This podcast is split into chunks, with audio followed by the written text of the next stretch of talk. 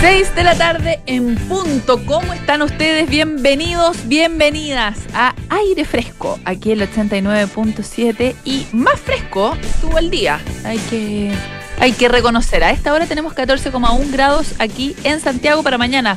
Se espera una máxima de 17 en eh, la capital del país. En el caso de Valparaíso, donde nos escuchan en 104.1, hasta ahora hay 16 grados, misma temperatura que se espera como máxima para mañana en eh, la quinta región. En el caso de Concepción, donde nos pueden sintonizar en el 90.1, hasta ahora hay 14 grados, la máxima estimada para mañana martes es de 16. Y en el caso de Puerto Montt, donde nos escuchan en el 99.7, hay 15 grados a esta hora y más frío hará mañana. La máxima estimada es de 12 para Puerto Montt, así que abrigarse.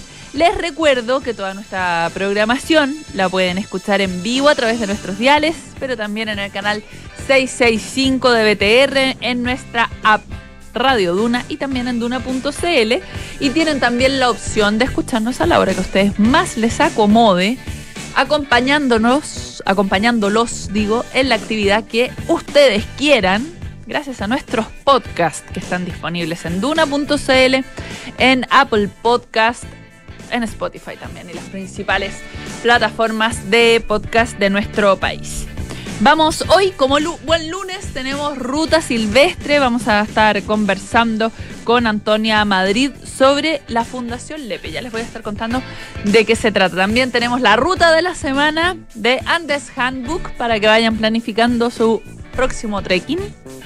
Vamos a estar también aquí en el estudio con Marco Antonio Núñez. Él es un colajista. Para todos los que les gusta la técnica del collage, eh, no se pierdan esta conversación porque nos va a estar contando sobre la muestra Antología del Collage chileno. Estuve viendo algunos de los trabajos que se van a estar presentando en el GAM y la verdad es que, eh, bueno, a mí me gusta harto el collage, tengo que reconocer. Así que, pero se los recomiendo porque está muy bonito la, la muestra que vamos a poder visitar en el GAM. Y les quería comentar, partir el programa comentando este episodio que se vivió el viernes aquí en Santiago, pero que en realidad nos enteramos hoy de lo que había ocurrido. Esto porque se robaron la espada del monumento de Arturo Prat aquí en la comuna de Santiago y solo días de un nuevo aniversario de su muerte el día domingo. Lamentablemente, siendo feriados, cayó domingo. ¿Qué costaba, no? Eh, que cayera lunes, pero bueno, cayó domingo. Pero igual recordaremos a Arturo Prat y su gesta heroica este fin de semana. Bueno, ¿qué fue lo que pasó? Eh, un grupo de individuos que no han sido mm, todavía identificados se robaron la espada que sostenía una figura que hay de Arturo Prat en un monumento que está en la plaza Prat, de hecho, en el centro de Santiago, esto frente al mercado central. Como les decía, esto ocurrió el viernes y em, eh, trabajadores del lugar que, que, es contratada por la Municipalidad de Santiago para las labores de aseo y ornato, fueron los que dieron el aviso de que esta espada había sido sustraída. Como les digo, se dieron cuenta la mañana del viernes, mientras se encontraban realizando las labores em, de limpieza y hermoseamiento, como se dice, de este monumento de las glorias navales. La espada no estaba, había desaparecido. Bueno, este es un monumento que fue inaugurado en 1962, según em, eh, relató la Armada. Fue realizado por el escultor José Caroca La Flor. Y en él se encuentra a Prat con la figura de una mujer que representa a la República que sostiene una bandera. Bueno, eh, como les decía, no hay novedades de su paradero, pero se han puesto los carteles se busca. Estoy haciendo una caricatura, por supuesto. Em, ¿Qué es lo que ha pasado? Bueno, desde la municipalidad, la Dirección de Asesoría Jurídica de la municipalidad ya está trabajando para tomar acciones legales respecto de este caso.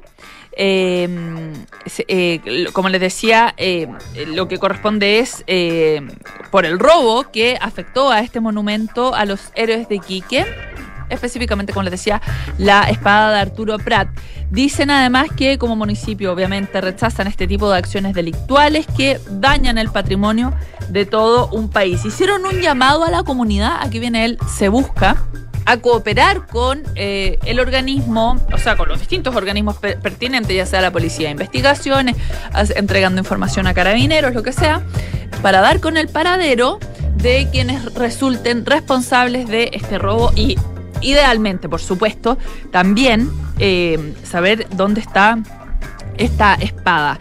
Em, em, Además de la de Prat, este monumento tiene otras esculturas de bronce. El sargento Juan de Dios Aldea, dos marineros y esta mujer que les comentaba que representa a la República. Han dicho desde el municipio que hacen este llamado a la comunidad a denunciar y colaborar con la entrega de información que permita dar con quienes resulte, resulten en plural, resulten responsables. Así que ya saben, si ven a alguien ahí empuñando un arma, un arma blanca larga que no le corresponde, den aviso a las autoridades porque sería bonito que este domingo Arturo Prat estuviera con su espada. Sería lo que corresponde. Vamos a escuchar música aquí en aire fresco y seguimos con más. Es Jean Blossoms. found out about you.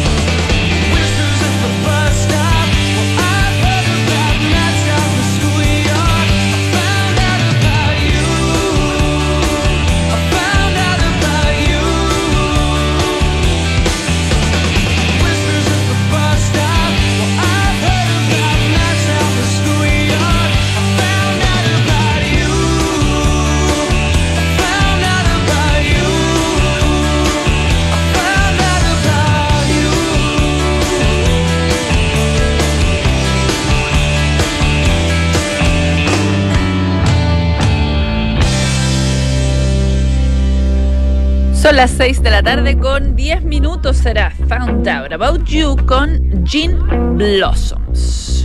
No sé si supieron de esta historia de este profesor que ha batido un récord porque lleva sumergido nada más ni nada menos que 74 días en un refugio submarino. 74 días son básicamente dos meses y medio. Dos meses y medio bajo el agua. Es la historia de Joseph Dituri, que ojo, que además le queda su buen resto, porque tiene que llegar a los 100 días. Ese es su objetivo. Él es un profesor de la Universidad del Sur de, de Florida y también es ex miembro de la Marina de Estados Unidos. Tiene 55 años y como les comentaba, ha batido este récord mundial de permanecer bajo el agua después de estar 74 días en un refugio submarino en los Cayos de Florida hagan de cuenta que está como en una casita, no es que esté nadando bajo el agua con oxígeno, eh, con un tanque de oxígeno, ¿no? ¿Se entiende? Bueno, em, como les comentaba, él se espera que complete los 100 días. Esto no es una locura, es una investigación, ¿ya? ¿Quién tenía el récord anterior? Em, bueno, era una dupla de profesores. A los profesores parece que les está gustando sumergirse. Ellos estuvieron 73 días, 2 horas y 34 minutos. Eran profesores de Tennessee. Bruce Cantrell y Jessica Fain, que tuvieron que saber doblar su récord y saber guardárselos, guardárselo en el bolsillo, porque ellos estuvieron, como les digo, menos días que eh, Joseph Tituri y ellos, eso sí, estuvieron, permanecieron en el mismo, en el mismo spa, ¿no? en el mismo resort, el Jules Undersea Lodge de Cayo Largo en Florida. También, obviamente, con fines académicos. ¿Qué, ¿Por qué? Eh, ¿Qué es lo que están tratando de investigar? Es básicamente cómo funciona el cuerpo humano eh, sometido a la presión del agua, ¿ya? Esto obviamente que por tiempos prolongados, no así en un eh, zambullirse y ya está decía el profesor Dituri una vez que rompió este récord. Escribió en Twitter, la curiosidad por descubrir me ha llevado hasta aquí. Mi objetivo desde el día 1 ha sido inspirar a las generaciones venideras, entrevistar a científicos que estudian la vida bajo el agua y aprender cómo funciona el cuerpo humano en entornos extremos. Es bien increíble porque el profesor em, sigue haciendo su vida bajo el agua, tanto así que dicta clases. Em, eh, eh, eh, metido en esta, en esta mm, en esta especie de pieza, tiene 9,3 metros cuadrados. este lugar se encuentra sumergido a 9,15 metros de profundidad y ahí entonces él aprovecha esto, este tiempo de soledad para dictar sus clases de ingeniería biomédica online. Bueno, Obviamente que todo el proceso ha incluido pruebas y exámenes antes, durante y también se van a hacer después exámenes médicos, o sea, se hacen pruebas psicosociales, psicológicas y médicas, incluyen análisis de sangre, por ejemplo, también ultrasonido, electrocardiograma, para saber eh, incluso pruebas de células madre. La idea es saber cómo está reaccionando el cuerpo a esta vida en, estas condiciones. Es, es divertido, hay unas imágenes que se ven unos compañeros que como que lo visitan. Ellos sí con tanques de oxígeno, van, lo miran por la ventana, ah, dedito para arriba, ¿cómo andamos? Dedito para arriba, dedito para abajo. Eh, bueno, en realidad no, eh, como nos enseñó nuestra amiga Francesca, los buzos no pueden usar el dedo para arriba para decir que están bien, porque eso quiere decir subir. Tienen que usar el, dedo, eh, el índice unido al pulgar y los otros tres dedos hacia arriba para hacer como el ok. Si uno, uno está eh, eh, sumergido y hace el dedo para arriba, ¡chum! lo ayudan a salir. no hay que hacer eso. Así nos enseñó la Francesca en sus clases de buceo. Bueno. Eh, tema aparte de eso, es que, como les comentaba este profesor, lo que está haciendo es ver cómo está reaccionando el cuerpo bajo el aumento de la presión, ¿cierto? Eh, lo que quiere él es ahondar en las conclusiones de un estudio científico que demostró que las células al estar expuestas a una mayor presión se duplicaron en cinco días, lo que podría aplicarse para ralentizar el envejecimiento humano. Andar todos más jovencísimos, teniendo unos procesos de inmersión. Bueno, La misión de 100 días incluye probar también nuevas herramientas tecnológicas basadas en inteligencia artificial que van a permitir detectar enfermedades en el cuerpo humano y determinar si es que se necesitan medicamentos y el estudio de formas de preservar también, proteger y rehabilitar el medio ambiente marino. Por supuesto que hay que aprovechar eh, al máximo esta investigación con este profesor sumergido. Dice que se está estudiando todo lo que necesitamos para sobrevivir está aquí en el planeta. Son las 6 de la tarde con 16 minutos. Es YouTube. Invitados hoy a Sintonía Crónica Debut. Hold me, thrill me, kiss me, kill me.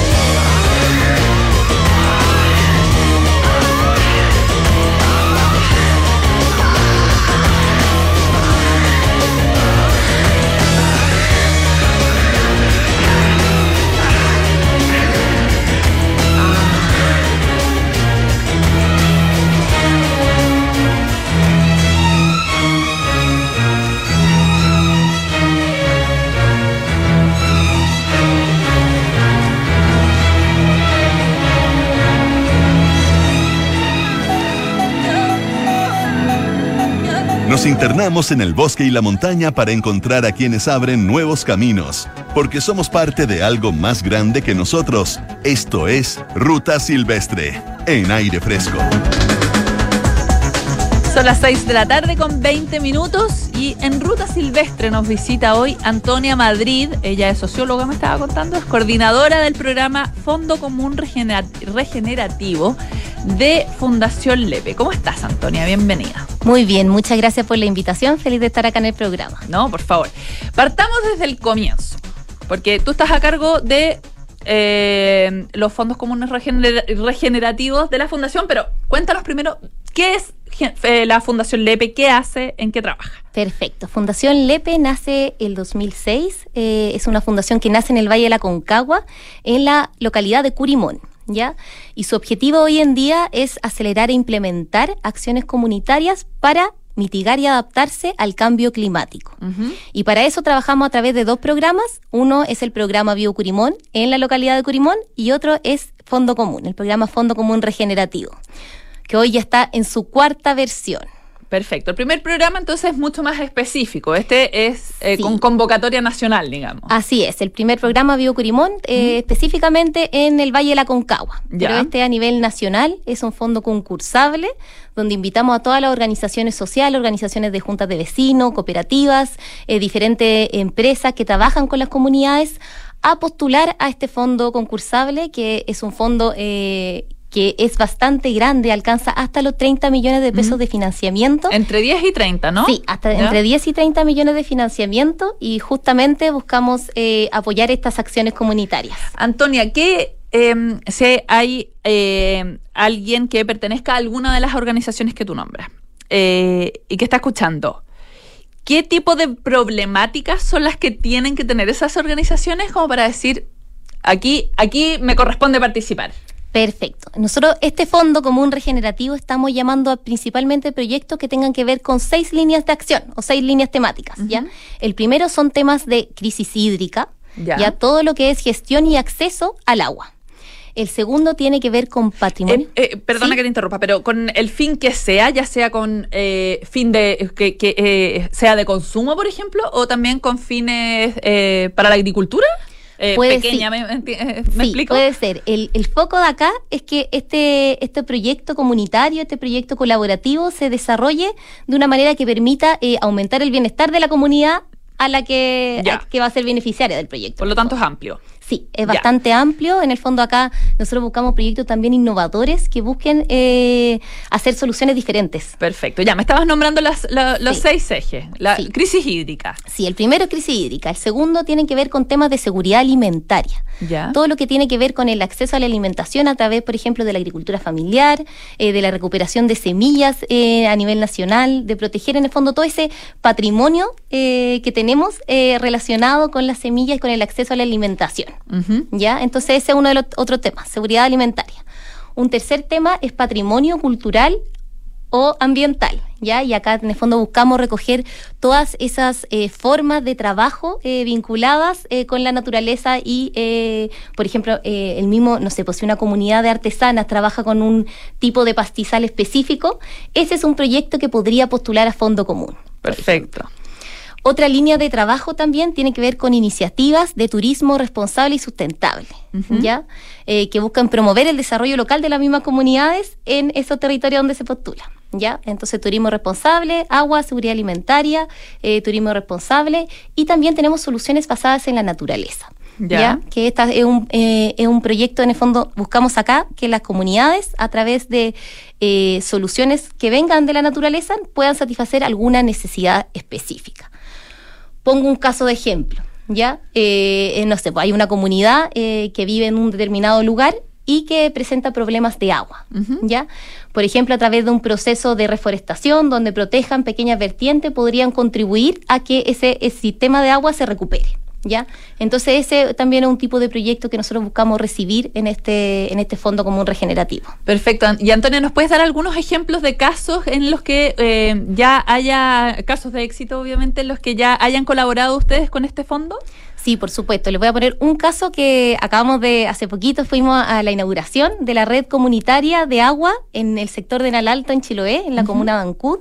Este proyecto es un proyecto eh, que fue promovido y fue realizado con la Junta de Vecinos de la comunidad de Nalalto y también eh, Chiloé Activo, y que es una red comunitaria de agua donde un vecino que tiene agua, tiene una vertiente de agua que tiene agua todo el año, dona esta vertiente para que eh, sus vecinos puedan acceder al agua y a través de un trabajo y la construcción de una red eh, puede darle agua a todos sus vecinos. ¿ya? Qué bonito. Entonces también este como se construye como una alternativa innovadora para aquellos sectores de eh, rurales que no pueden tener una PR, que no pueden tener un comité de agua potable rural porque están muy lejanos entre sí. Claro. Entonces este proyecto que se realizó ya en su segunda versión eh, logró satisfacer a 32 familias y dos servicios públicos alcanzando a 1.500 personas beneficiadas en la península de la Cuya en Ancud.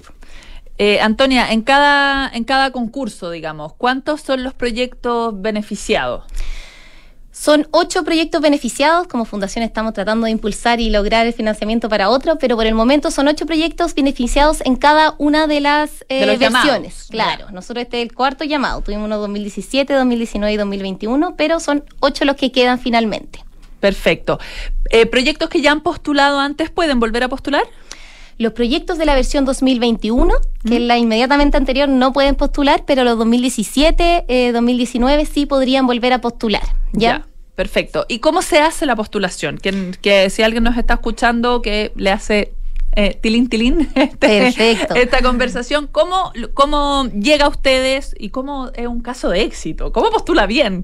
Porque no solo hay que saber, no solo hay que postular, hay que saber postular. Así es. Bueno, lo primero que yo le recomendaría es acceder a la página www.fondocomun.cl y descargar las bases que van a estar disponibles la última semana de mayo. Ya, la próxima semana. Sí, la próxima semana van a estar disponibles las bases de, para, para que se las lean, para que puedan eh, revisarlas bien. Y el primero de junio vamos a abrir la convocatoria y para ello nosotros vamos a invitar a las organizaciones a contestar un formulario, ya un formulario que va a tener diferentes preguntas, que va a tener también va a buscar recoger la experiencia de esa organización comunitaria, también vamos a promover que esta, estos proyectos trabajen en colaboración con otra organización, o sea que busquen también aumentar su impacto eh, a través de la colaboración del trabajo con actores públicos y otros actores privados y eso va a ser también un foco de este Fondo Común Regenerativo, aparte de promover eh, proyectos socioambientales que tienen esta línea de acción. Y yo le recomendaría a todas las organizaciones que postulen que eh, ojalá puedan leerse bien las bases para que, porque ahí se declaran y se detallan cada uno de los eh, ámbitos de evaluación. Somos súper transparentes con el proceso de evaluación y como en el fondo las diferentes etapas que tiene. Pero la primera, lo más importante es que el primero de junio se abre hasta el 14 de julio. Va a ser un mes y medio donde las organizaciones pueden postular y si lo hacen con tiempo mucho mejor. Además, nosotros vamos a hacer tres instancias, como tres jornadas de apoyo a la postulación, que vamos a ayudar a esas organizaciones también a que puedan pensar y puedan diseñar su proyecto eh, junto con nosotros. ¿ya? Entonces también ahí hay una herramienta que le puede servir harto para entender cómo se enfoca este, este fondo concursable. Antonia, ¿puedes repetir por favor el sitio? Sí, por supuesto. www.fondocomun.cl. Ya, ya saben entonces todas las comunidades a distintas asociaciones que tienen un problema con las características que definió mm, Antonia. Ya saben, en Fondo Común entonces pueden encontrar colaboración. Sí, por supuesto. Antonia, muchísimas gracias. Era Antonia Madrid, coordinadora del programa Fondo Común Regenerativo de la Fundación Lepe. Son las 6 de la tarde con 29 minutos. Muchas gracias. Esto es La Ruta de la Semana de Andes Handbook en aire fresco. Circuito Tranque Tricao, Yumedal, Giverní, Santo Domingo. El Parque Tricao es una iniciativa de conservación privada que se ha hecho conocida por tener en la costa de la quinta región el aviario más grande de Sudamérica. Sin embargo, la visita a esta área protegida también vale la pena por la posibilidad de apreciar la bifauna chilena presente en los alrededores de un hermoso tranque al interior del parque, donde cohabita una gran cantidad de aves acuáticas. Una excursión de aproximadamente dos horas permite dar la vuelta caminando alrededor del tranque con excelentes vistas panorámicas a este cuerpo de agua y de toda la vida que habita allí. Para realizar este circuito, así como los demás senderos de la reserva, hay que registrarse y pagar una entrada. Las opciones para conocer el lugar son varias, pero quizás la más recomendable se inicia desde la Plaza de la Virgen, yendo por un sendero siempre claro y marcado, en dirección al lugar conocido como Playa Blanca. El recorrido es fácil y muy entretenido. Te encontrarás con un sendero de 5,4 kilómetros de extensión y un desnivel acumulado de 180 metros, el que no requiere experiencia previa en trekking. Al cabo de una hora desde el inicio, se llega a una agradable playa de arena a orillas del tranque y toda la ruta recomendado para descansar un poco antes de continuar el circuito. Tras media hora más de marcha a ritmo tranquilo, al llegar a un humedal nos encontraremos con una de las mayores curiosidades de la ruta, una imitación del jardín Giverny, fuente de inspiración para algunas obras del famoso pintor impresionista Claude Monet. El lugar es de gran belleza y vale la pena recorrerlo con calma, caminando por sus pasarelas y senderos y descubriendo en la contemplación una enorme cantidad de flores, además de las aves silvestres que habitan el jardín, entre las cuales destacan algunas variedades de patos y cisnes de cuello negro. La excursión concluye en la Plaza de la Virgen, cerrando una inolvidable caminata para grandes y chicos. Recomendaciones. No alimentar a la fauna silvestre del parque si se quiere visitar también el aviario más grande de Sudamérica, hay que reservar previamente. Para tener la descripción completa de la ruta, el track, fotos y más, visita www.andeshandbook.org y busca Tranque Tricao.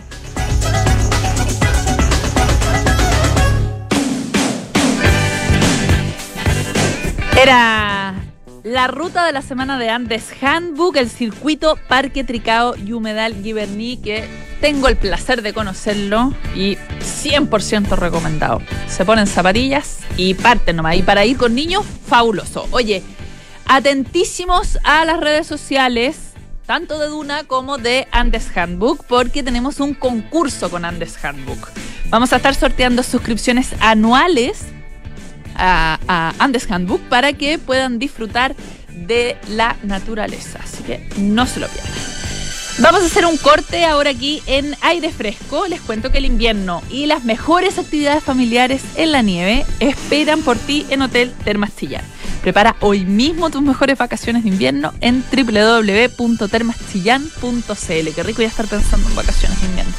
Bueno, la alegría de compartir está en Senior Suites. Más de 27 años trabajando por el bienestar integral de los adultos mayores a través de una atención cálida, oportuna y profesional, todo en un ambiente familiar y seguro. Más información de servicios y residencias en seniorsuites.cl. Sigue evolucionando con Renault Arcana, gran maniobrabilidad gracias a su paddle shift y sus siete velocidades automáticas. La evolución del sub cotiza el tuyo en Renault.cl.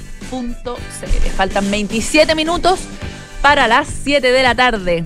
Hacemos un corte y ya volvemos con más aire fresco aquí el 89.5.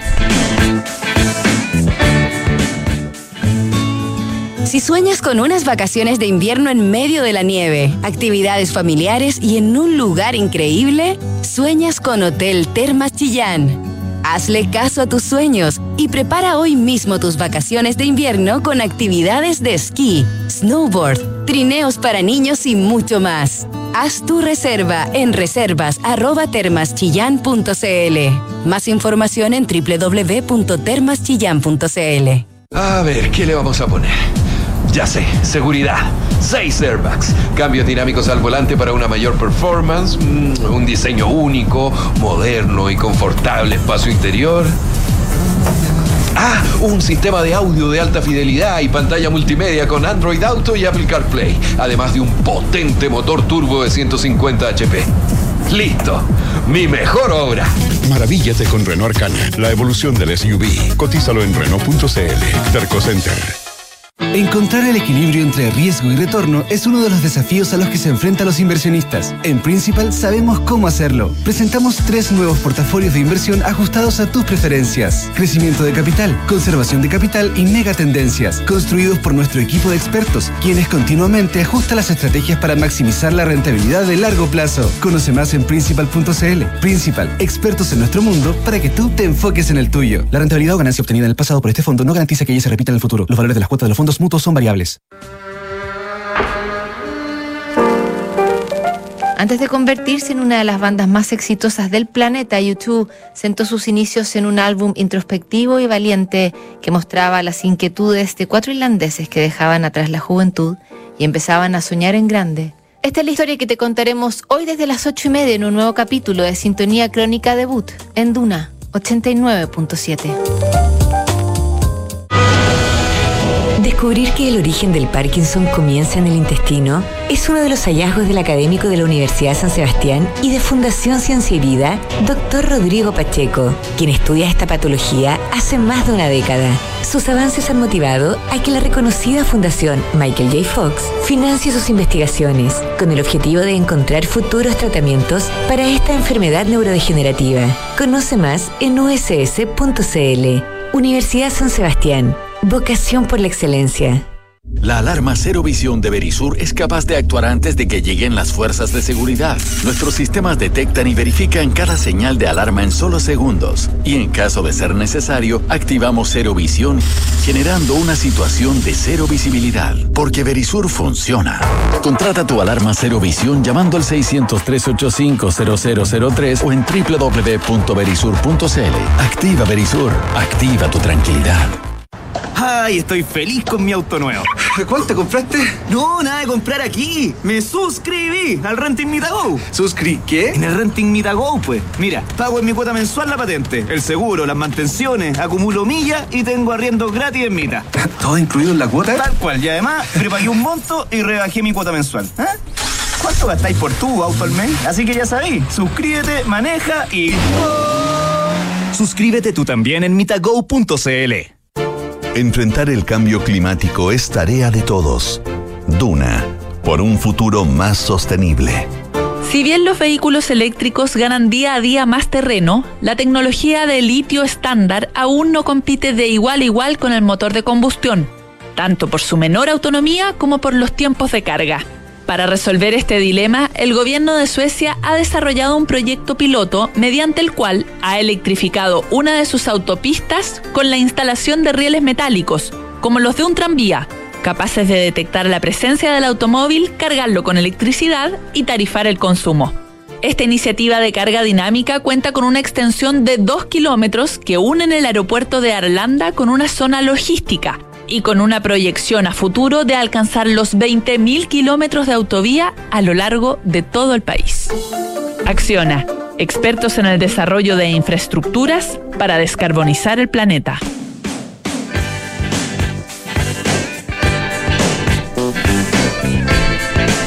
Faltan 22 minutos para las 7 de la tarde.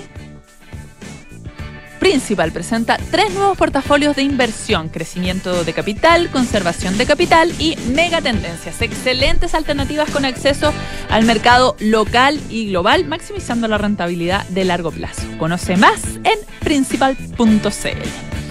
Y descubrir que el origen del Parkinson comienza en el intestino es uno de los hallazgos de la investigación del doctor Rodrigo Pacheco de la Universidad San Sebastián financiada por la Fundación Michael J. Fox con el fin de encontrar futuros tratamientos.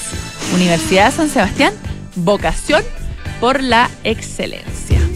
No sé si estaban, estábamos cuchicheando antes de, antes de tiempo, no sé si se alcanzó a colar el cuchicheo. Estoy en el estudio con Marco Antonio Núñez, él es diplomado en arte y representación territorial de la USACH, es colajista y realizador audiovisual, es integrante del Centro de Estudio del Collage Secol. Lo hice bien. ya, aprobado, bien. Bueno, ¿por qué invitamos a Marco Antonio? Porque él viene a contarnos de la muestra Antología del Collage chileno que está em, ya exhibiéndose en el GAM. Correcto. ¿Cómo estás, Marco Antonio? Muy bien, gracias por la invitación. Le estaba preguntando antes a Marco Antonio si se decía colajista o collagista. Sí, eh, puede ser eh, ambas, están ambas aprobadas y el collage es una técnica libre y viva, entonces, eh, como tú quieras decirlo, está correcto. En, en, chileno sería dile como queráis, ¿sí? Sí. Básicamente. Vos dale. Vos dale, eso. Marco Antonio, cuéntanos, conversemos un poco primero del collage, del collage como disciplina. Tú, tú eres súper joven, por lo que veo. y eh, o muy bien llevada tu edad, no sé. Gracias. muy lozano. Eh, ¿Tú hace cuánto tiempo que eh, eres colajista? Eh, principalmente desde la pandemia comencé a dedicarme de lleno al collage. Co- Siento que ya no puedo pasar una semana sin hacer un collage, entonces tengo una carpeta llena de trabajos. Mi escritorio es un desastre, está todo desordenado, lleno de papeles. Y eh, ¿cuál era la pregunta, perdón? Digo, ¿cómo, eh, eh, ¿Hace cuánto tiempo que estás en esto y cómo Ah, llegaste sí. también al collage? Sí, 2019 aparece en plena pandemia y mm, luego me doy cuenta de que hay muchas personas que eh, también estaban buscando un quehacer, entonces nada, armamos este centro de estudios del collage eh, a partir de la necesidad de mm, encontrar un espacio para hablar, para conversar y para nutrirnos acerca de esta técnica. Eh, Marco Antonio, eh, hablabas del desorden que tienes tú en tu escritorio. Tu materia- tus materiales de trabajo, que ya, tijeras. Tijeras, pegamento y principalmente revistas. Pegamento, ¿qué pegamento usas? Perdón la pregunta, Sí, pero sí. no sé si es stick fix, si es... Sí, pegamento en barra. ¿En barra? Ya. Pegamento en barra, también hay pegamento en spray, hay pegamento en, eh, el- en cola líquida. Entonces, el- la diversidad que hay para los materiales es mucha, porque también puede ser con otros, eh, con otros eh, tipos de pegamento. Hay una larga historia del collage y de la técnica que se remonta hacia los eh, calígrafos japoneses ¿Ya? que usaban el collage para eh, hacer el soporte de las poesías. Entonces, en ese entonces no se hablaba de collage, pero sí se hablaba de, eh, de soporte. Entonces, eh, ha mutado la forma en que se pega el collage. Ahora uno puede ir a la librería y compra el pegamento y, y ya está. Y ya está, claro.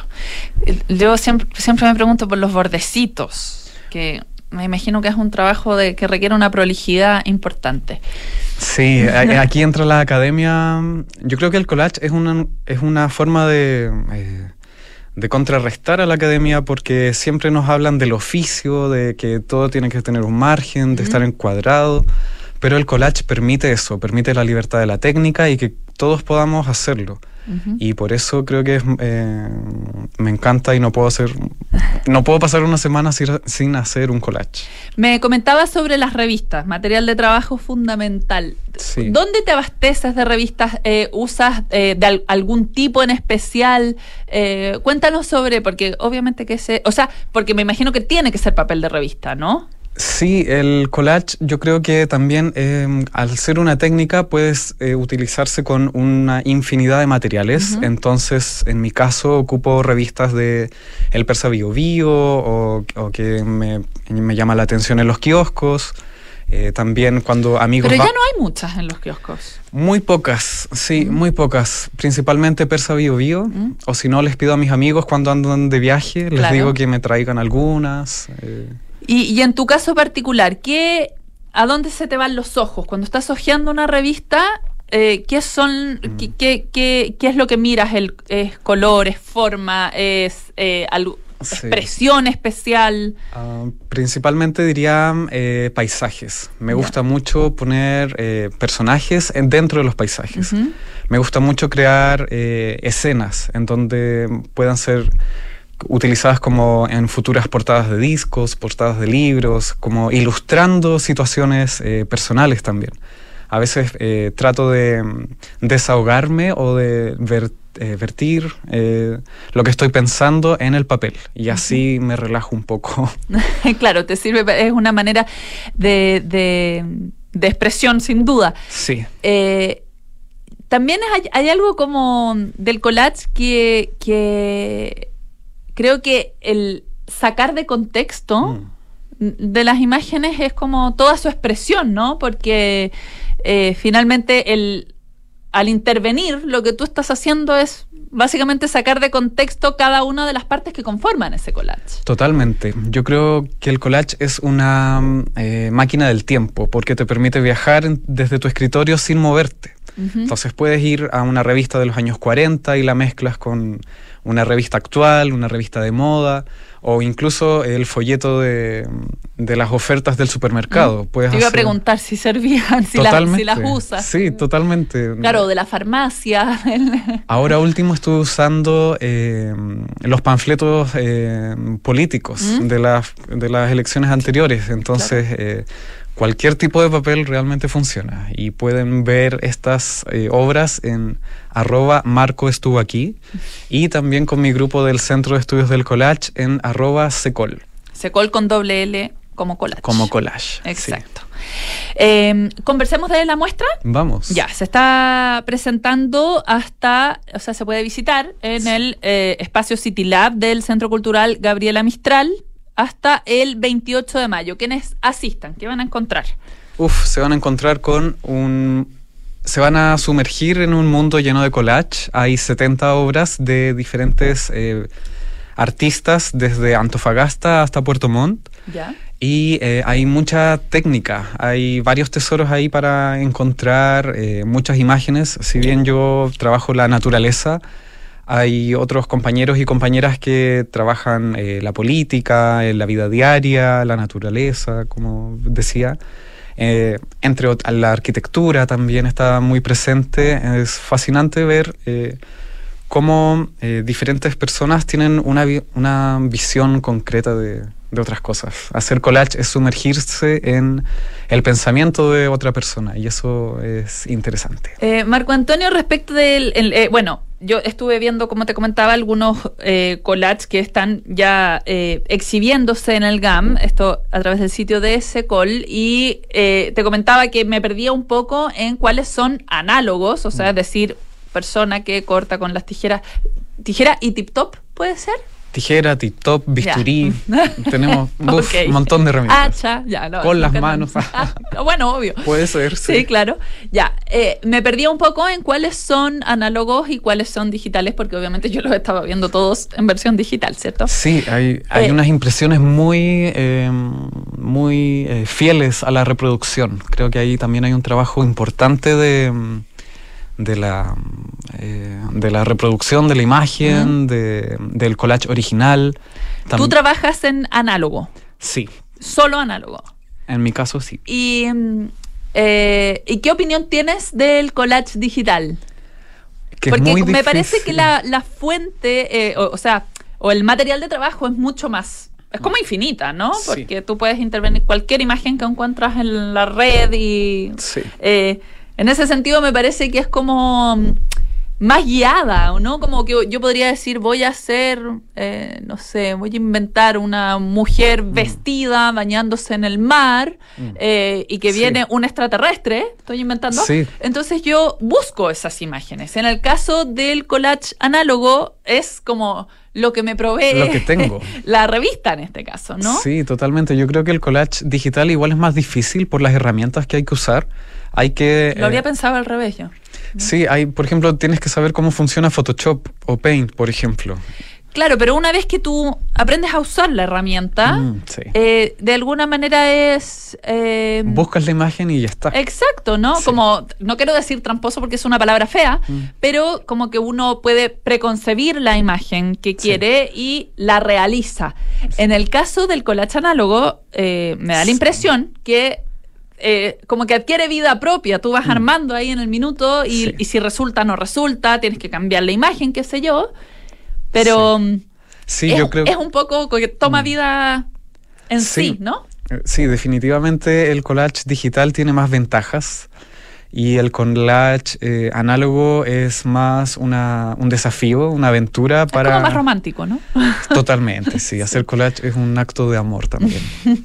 Eh, eh, Marco Antonio, te, te comentaba también sobre estos collages que estuve viendo en el sitio de Sí. Secol. También hay eh, muchos que están como con distintos tipos de intervenciones. ¿Puedes comentarnos un poco de eso, de que los distintos tipos de trabajo que se hacen a partir del collage? Te comentaba uno que había visto con bordado. Sí, el collage eh, permite mm, esta libertad de técnicas, entonces hay mucha técnica mixta.